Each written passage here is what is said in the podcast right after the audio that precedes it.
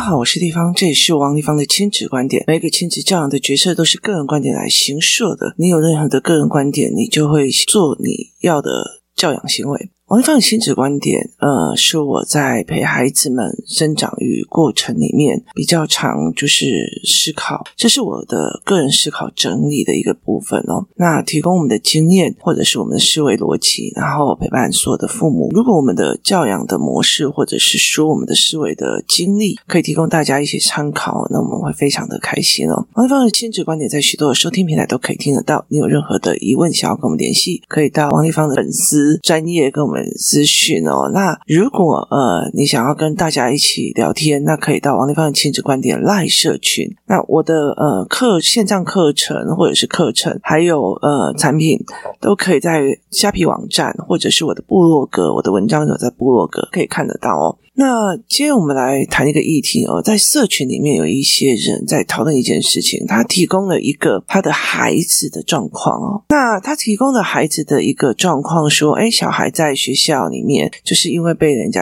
呃霸凌，所以就是有一群人会打他，所以他会反击哦。那当然在这里地方，呃，我前阵子也有分享过，就是我儿子也有讲过他被打，可是问题是，呃，我儿子会一直认为说他没有错，但是老师的说法会。觉得说，呃，我儿子在一些动作啊、一些语言上面也是不对哦，所以其实我有一集在呃协助孩子检讨说，其实你自己是不是有一个被易被霸凌的体质，或者是说，呃，你有一个所谓的，就是你自己先犯了错，可是人家还记仇很久，所以看到你一次不爽就打你一次哦。所以其实我们有针对这件事情在做盘面的氛围跟思维哦。可是我其实呃后来一直在看社群里面，就是连聊。天跟语言的方式哦，那大家当然就有提供非常多的意见呐、啊，什么心理辅导的意见呐、啊，然后什么有的。那我只问他说，这个小孩是不是很喜欢看书？于是这个妈妈就破了书单哦。但是呃，其实我呃不是很想出演，就是讲书籍的问题哦。在教材教案班的父母大概就会很清楚知道，我会告诉。大家说，哎，当然，因为那个是实体课，而且是面对面哦，所以其实我就会告诉大家说，教案怎么去看懂教案，怎么去看懂教材，怎么去看懂政策，怎么去看懂世界氛围，而去做出你自己的选择。不要认为那个是书，你就觉得哦，我的小孩爱看书，就觉得很赞的。其实，在很多的时候，我以前也不一定会告诉别人说，哦，那那他很爱看书这件事情，呃，是一种优越的。就很多人觉得这是一种优越的，所以你其实没有办法去质疑这种东西。可是，当一个东西变成一种神圣的存在的时候，它其实才是最可怕。那我其实，在后来呃，在思维这整件事情的时候，我有点理解的一个部分哦。其实呃，在工作室里面，我最近就是在呃师资班，或者是说在家长班要重新再开启之前，我其实做了开始一直每天都一直在疯狂做功课。那我后来可以理解知道我自己的问题点在哪里，我自己的问题点是因为我觉得，我认为每一个父母都想要让自己的孩子呃有思考性哦，所以其实我后来理解了，其实人对一件事情，他可以不可以得到一个很专精的部分，他其实是有步骤的。有时候他其实只是想要来让小孩上课就好，就小孩上课就好，最好妈妈可以划手机，小孩上课就好。那呃，或者是妈妈可以出去玩或干嘛的啊？你帮我教好他，他就要乖。这个东西叫做呃呃传统式的学习方法。传统式的学习方法就是你注射他某一种东西，他就会马上 OK 的。就是我们觉得我给他我嘎我供啊，就是六改注写啊，然后所以他就会会了哈。那呃，他有学过了，他有会了哦，这件事情就好了。可是呃，再往上一层的就觉得为什么？为什么？这为就是。这样子的一个部分，就是你教到他乖，你教到他呃去学校，就是变成乖乖，不要惹我麻烦，就是不要像王丽芳的小孩，一天到晚老师写红字，一些在干嘛，就这样就好了哦。可是另外有一群的妈妈就会在想说，我不要他没有思考的乖，这就是有两层哦，我不要他。一定就是服从跟乖哦，那有两层，就是一层就是随便就换自己的小孩想怎样就怎样，另外一群的妈妈就会觉得，我想要让他知道为什么这件事情要怎么做，就是 know how，就是第一个阶层是 to do，就是你去做，你去做，你乖乖的，叫你写作业就写作业，叫你怎么样，学生就应该写作业，这叫 to do 哈，to do 很多东西都可以做啊。其实说，呃，三招让小孩子呃，就是好好的读书，四招让小孩乖乖的听话，好，这个叫做 to do，就是你去做，好。那接下来现在可能就是我为什么要去做？Why？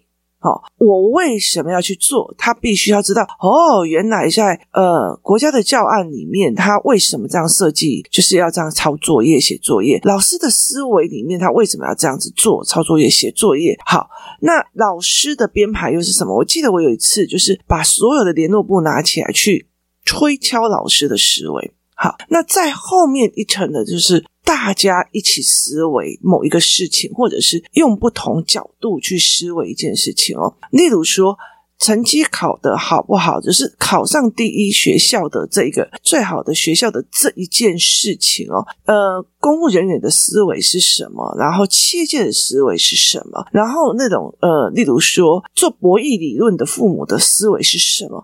他们会站在不同的角度在说事情哦，不同的认知跟角度，那这跟他们自己所看到的东西是有限的，是也在看的。那所以其实也不一定是这个样子哦。今天早上我在看一本书，那他就在讲一件事情，是说他在讲一件事情是说，呃，所谓的观点，观点有很多的角色哦，例如说，呃，A 怂恿 B 去 C 的工地，然后。就摔倒了，然后 B 就死掉了哦。所以呢，呃，这整件事情在法学人的观点是 A 怂恿 B，所以 A 起心动念是坏的，所以他叫叫 B 去做，所以事实犯罪者是 A。好，可是，在经济学的理论是，呃，C 是错的。为什么？因为好，我如果说 A 叫 B 去。那个地方是我怂恿你，或者是引导你去做死亡坑洞，好，所以是 A 是错的。那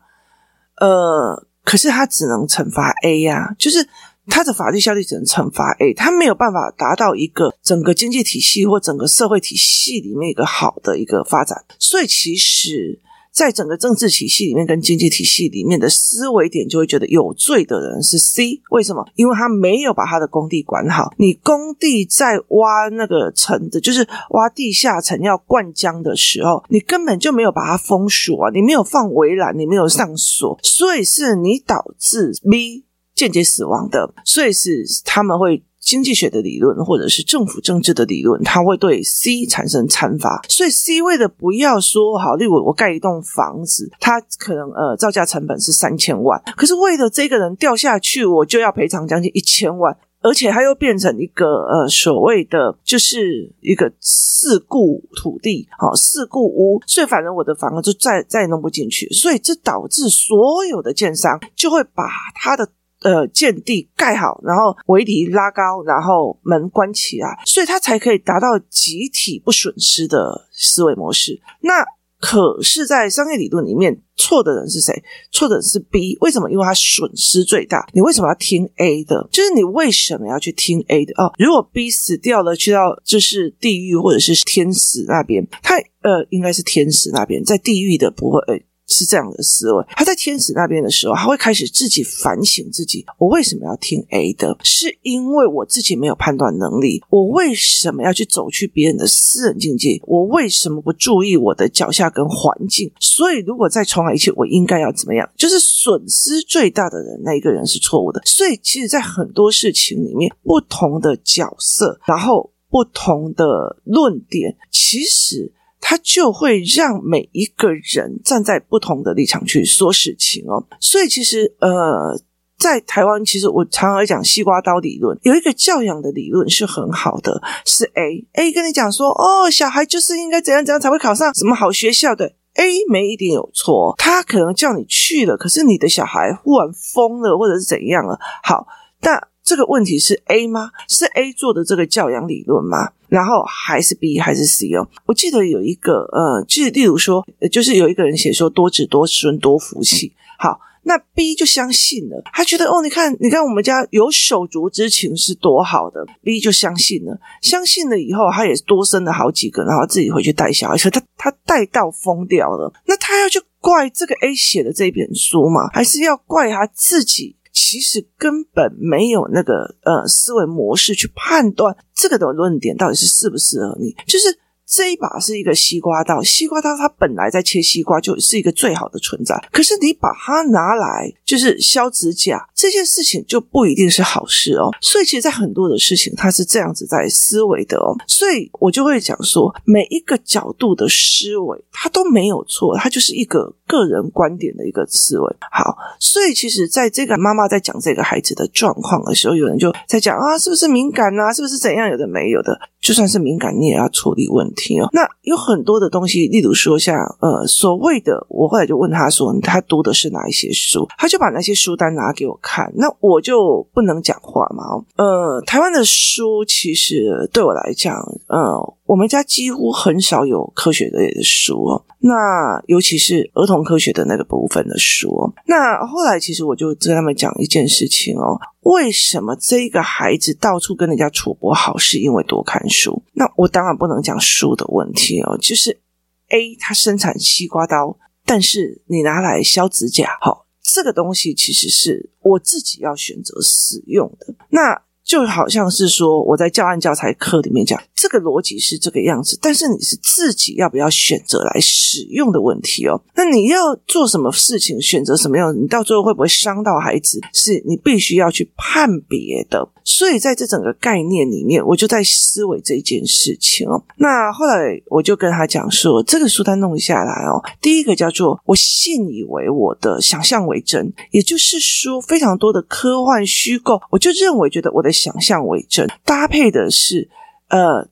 封闭性的单一定论逻辑，封闭性的单一定论逻辑哦，封闭性的单一定论逻辑这件事情哦，其实呃，你在身边的人，你一定都会看得到，就是你一定都会看得到，就是。我自己也常常犯了这件事情哦，所以我常常要去挑战我自己是不是错了。其实我很喜欢跟孩子上课的一个原因，是因为他们会打开我的另外一个认知哈。原来你们这个会这样子问，嗯，原来你们这个会这样子想哦，那他就打开了你的另外一个认知。另外一个认知是什么？另外一个认知就是说，例如说我妈妈就觉得你们这些人就是应该要孝顺，我是你妈呢，你怎么可以不听我的？所以其实是。我是你妈，你只有听跟不听，听就是孝顺跟不孝顺，所以我是你妈呢，这一句话就产生了两个对错逻辑：听话不听话，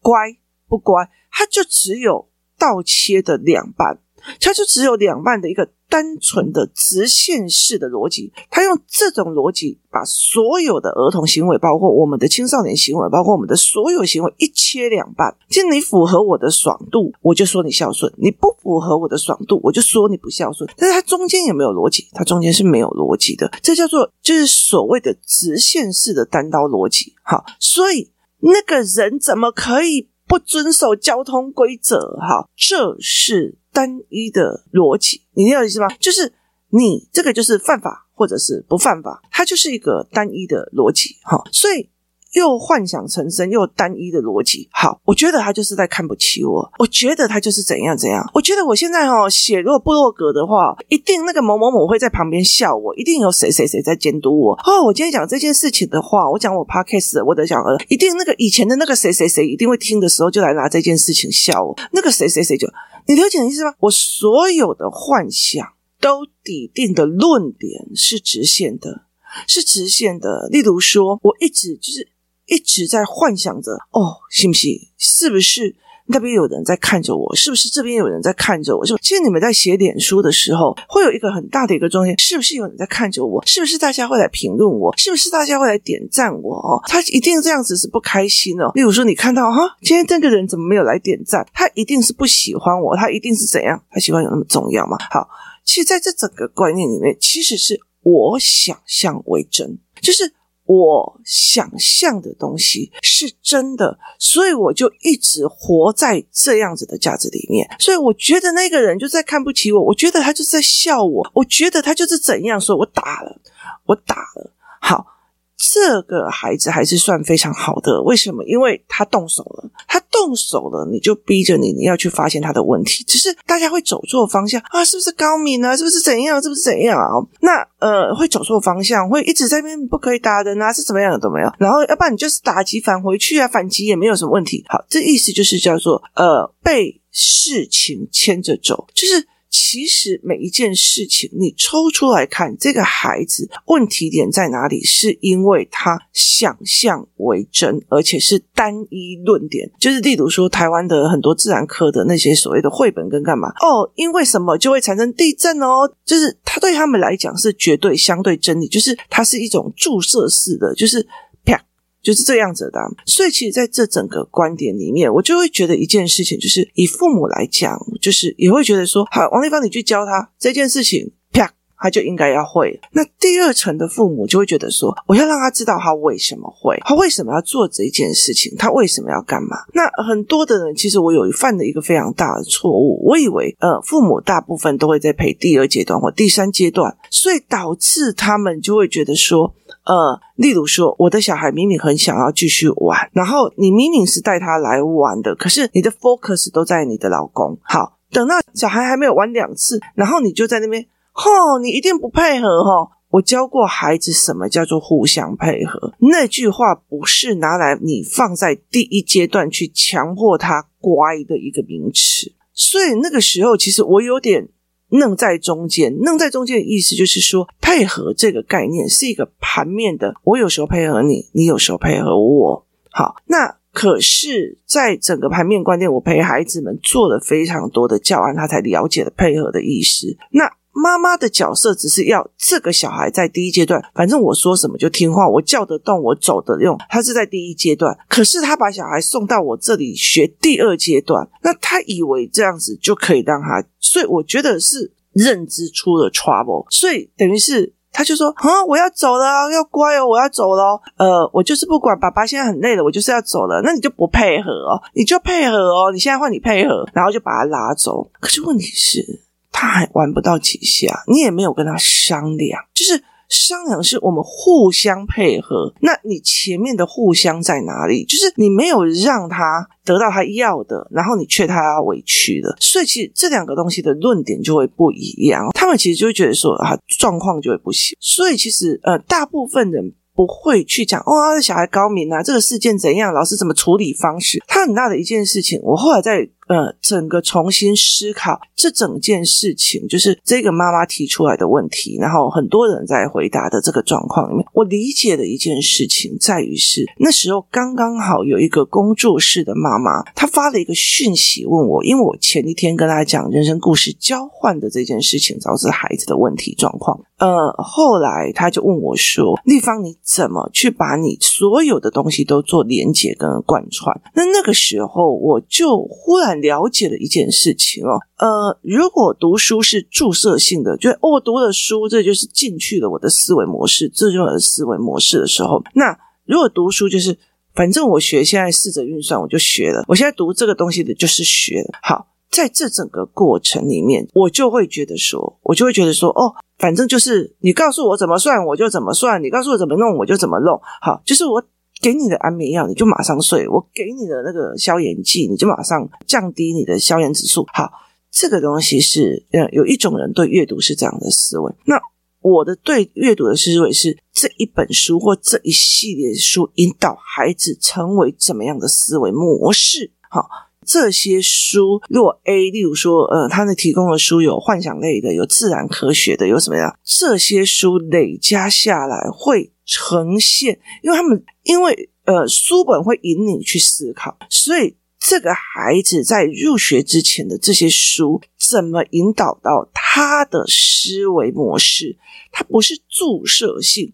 而是一句一话、一个动作、一个行为，让它变成了一个所谓的思维引导，而成为他的思维模式。哈，所以一边是幻想类的文学，一边是因为怎样所以怎样，因为怎样所以怎样的单枪式的科学，单一不可动摇的理论。所以其实他们两个合在一起的时候，这个孩子的思维模式就抓得出来。七十八九，所以我后来会觉得说，为什么不是在跟你讲说哪一本书好跟哪一本书不好？我的孩子像我儿子好，他看了非常多的那个呃漫画，然后他呃也看了非常多的书哈。那例如说，他们最近会在看什么《百姓贵族》啊，然后前阵子他们很非常疯《海贼王》啊，哦，他们看了非常多的这类的书。可是我其实都不太喜欢给他们科学的。那呃，台湾的科学的跟呃，我在关关破有一套科学的，是成语里面的科学还是什么的？那。它那个东西其实是有引导式的，它就是逻辑是，可是有很多的科学书做的非常片面、决断、单一论点，所以其实我后来都不会去想要用这件事情哦。那呃，也有人会在讲说，哎，你看这这个科学书有在讲为什么？那我看了以后，呃，我就在想这件事情，他的意思就是说，哎，他在做手扶梯的时候，在在想，那手扶梯是怎么运作的？他是对一件事情的好奇。可是，其实对我来讲哦，呃，所谓的科学的产生或者科学的他有好奇是没有错，它前面还有一个解决问题哦。我不想自己爬楼梯，那我要怎么解决问题？然后，于是就结合了各种的呃所谓的呃电机啊，然后机械知识啊什么去把它结合起来。前提在于是 TA 的感受，我的感受，然后。我的呃思维模式，我想解决问题，然后接下来才是知识。可是大部分的人就会觉得说，这个就是一个知识，就是怎么做这个，怎么做那个，怎么做这个。好，那个都是后期的的，就是你不是原创者，或者是原本想要去做的那一块哦，所以你只是一个 follow 的。性格这样子，所以其实，在整个概念里面，我在做所谓的呃，就是陪小孩出去啊，我就会跟他讲说，哎，你看这个在解决什么问题啊？那个在解决什么问题啊？那为什么电扶梯会产生啊？它在解决什么问题哦？我不想走，我也不想要坐电梯哦，太慢了。那又可以大量的消耗想要上楼的人员，因为电梯再怎么样一次一次的，就是不行哦。所以在这整个概念是这样整个下来的。所以我后来慢慢的在理解，就是。思维的模式的不同，我要讲清楚，没有对错哦。就好像法学的论点，在一刚开始我们在讲的法学的论点，然后经济学的论点跟所谓的商人的论点，他所有的东西没有对错哦。那呃，军公教人员对什么东西的论点跟什么都没有对错，我们都是在我们的论点里面找出最好的给小孩。所以这这只是各种论点的其中之一哦。那你要去怎么去？在这整个过程里面，我才会去看到每一个父母的论点的状况是不一样。那那个妈妈就来问我说：“为什么？就是在呃我的论点里面会有这样子的延伸跟拓广？它很大的一个部分是呃，我站的思维角度是思维哦，并不是说你贯彻我什么思维我就对的，而且我会。”抓出你这一句话的背后逻辑跟背后暗示啊，所以在这整个过程里面，其实那个背后暗示是心理暗示哦，就是你心理暗示哦。那例如说，我就跟你讲说，哦，为什么科学类的小孩会让孩子变成单一呃单一论点逻辑？那呃单切式。论点逻辑哦，那你就会被我限制到哦。原来科学书籍会让小孩这样，事实上不是，是你要会挑，你要会挑，你要会挑那个逻辑思维，你要就会用。所以这样教案教材班，他们就在练。